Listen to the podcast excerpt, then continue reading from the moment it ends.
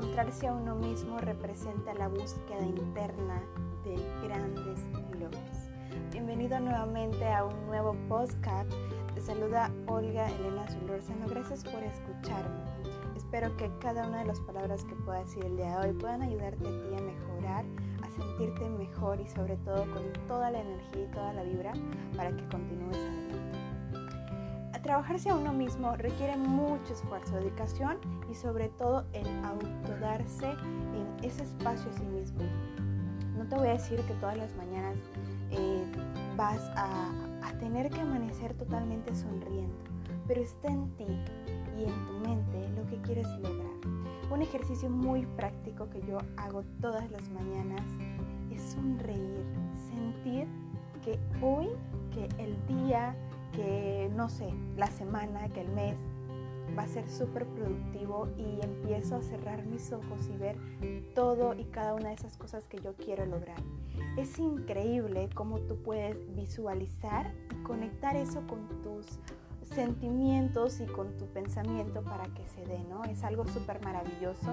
El visualizar las cosas en, en, un plano mucho más allá del que tú estás ahorita es algo sumamente increíble aparte sonríe. El, el, sonreír le da la indicación, el mandato a nuestra mente que estamos bien, que todo va a estar en calma, que estamos con una gran, gran energía. Así que ve al espejo y sonríete. No importa que estés recién levantado, que estés con una cara de desvelo, que, que hayas llorado la noche anterior y no tengas ni ánimos. Si tú intentas verte y sonríes, vas a ver ti misma y vas a darte cuenta que esa no eres tú y que puedes mejorar. No hay nada mejor también que puedas escuchar algún tipo de palabras ¿no? que te ayuden o meditar. Es muy buenísima la meditación, súper recomendadísimo. Te va a ayudar mucho a poder eh, desahogarte un poco de, tantas cargas que a veces uno maneja, te va a ayudar muchísimo a liberar muchas tensiones, a que te puedas relajar y estés en un, en un punto de trance donde puedas sentirte como a gusto, como mejor, como que todo va a estar bien, ¿no? Eh, bueno, algo también muy muy importante que no vamos a obviar es que tú te hables bonito. Bueno, ya te dije que te vieras al espejo y que te rieras, también háblate bonito eres hermosa, eres guapo, eres, eres increíble, todo lo puedes lograr, eres capaz. Siempre menciono la palabra soy, soy, porque tienes que declararlo y creerlo y sentirlo que eso eres. Eres una persona valiente que puede buscar soluciones y encontrar respuestas.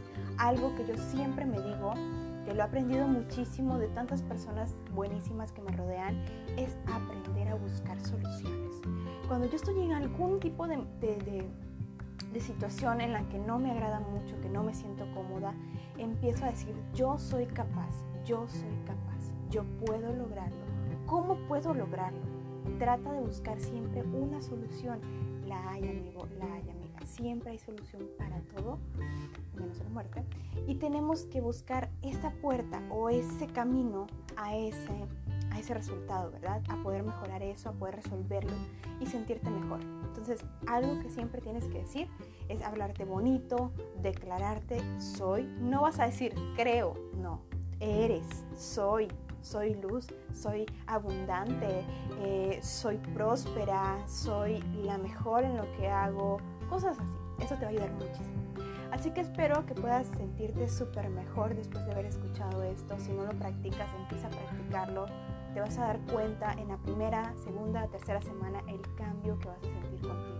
Vas a aprender a manejar mejor las situaciones, vas a aprender a omitir cosas que no te agradan, vas a empezar a descubrir y, ver esos sentimientos que a veces a uno lo abruman eh, que no es que uno quiera, ¿verdad? Sino que a veces eh, nuestro subconsciente nos hace creer cosas que no existen. Entonces, tú automáticamente haciendo este tipo de ejercicios vas a empezar a bloquear eso y vas a poder mejorarte a ti misma todo el tiempo. Así que gracias por haberme escuchado. Nos vemos en